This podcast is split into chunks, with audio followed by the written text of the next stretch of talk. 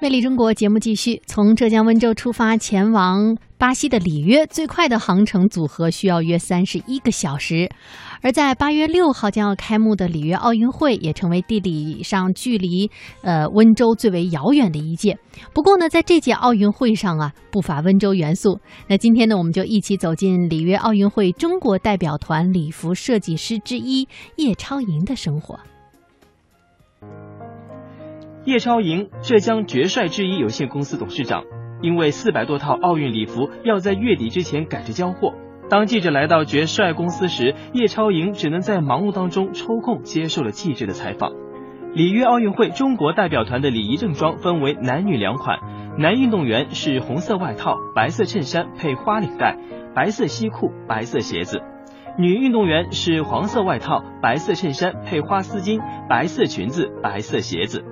叶超莹说：“里约奥运会的礼服取自中国国旗的颜色，以此给中国运动员加油鼓劲。因为我们亚洲人是黄色皮肤嘛，如果你整身全部用红黄的话，可能会很压，会重。所以我们通过这个色调把视觉往上提升。我们就是通过这个服装，想让运动员激发那种正能量，祝愿他们能获得好成绩。”叶超莹是今年年初接到里约奥运会中国体育代表团设计生产礼服任务的。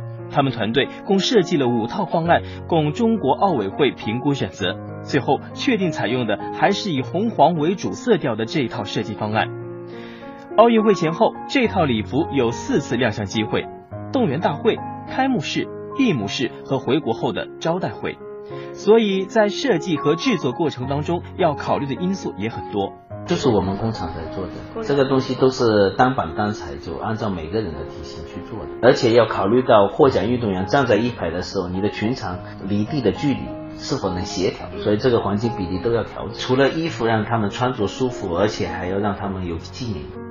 叶超莹说：“最近三个多月，他们公司派出三名技术人员，马不停蹄地奔波于北京、上海、沈阳、广州的各个集训基地，为一千多名运动员测量了服装尺寸。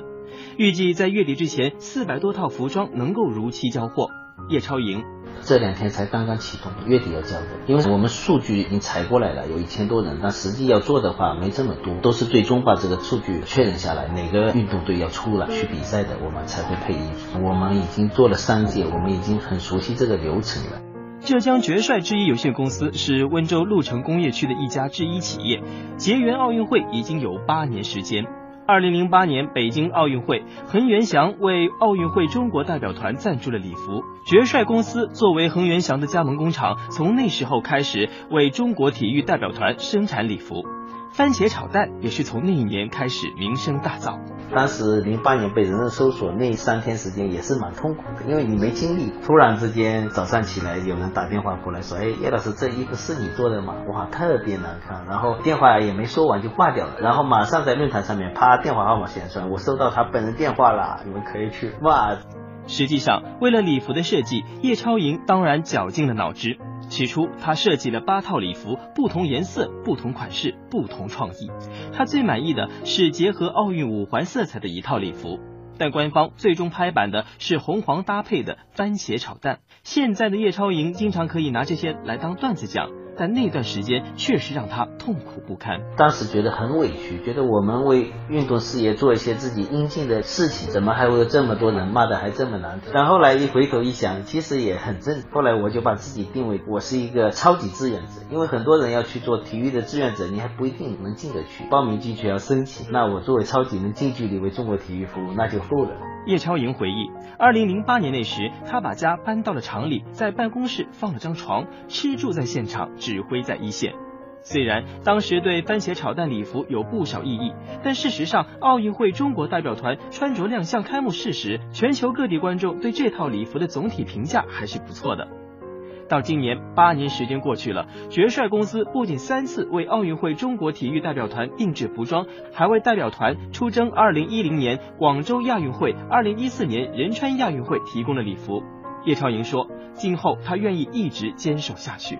现在大家不是在提倡什么匠心精神，其实匠心精神就是坚持再坚持，持续不断把一个重复的事情把它做到极致。所以我相信未来如果有合适的机会，我还会为中国体育事业服务。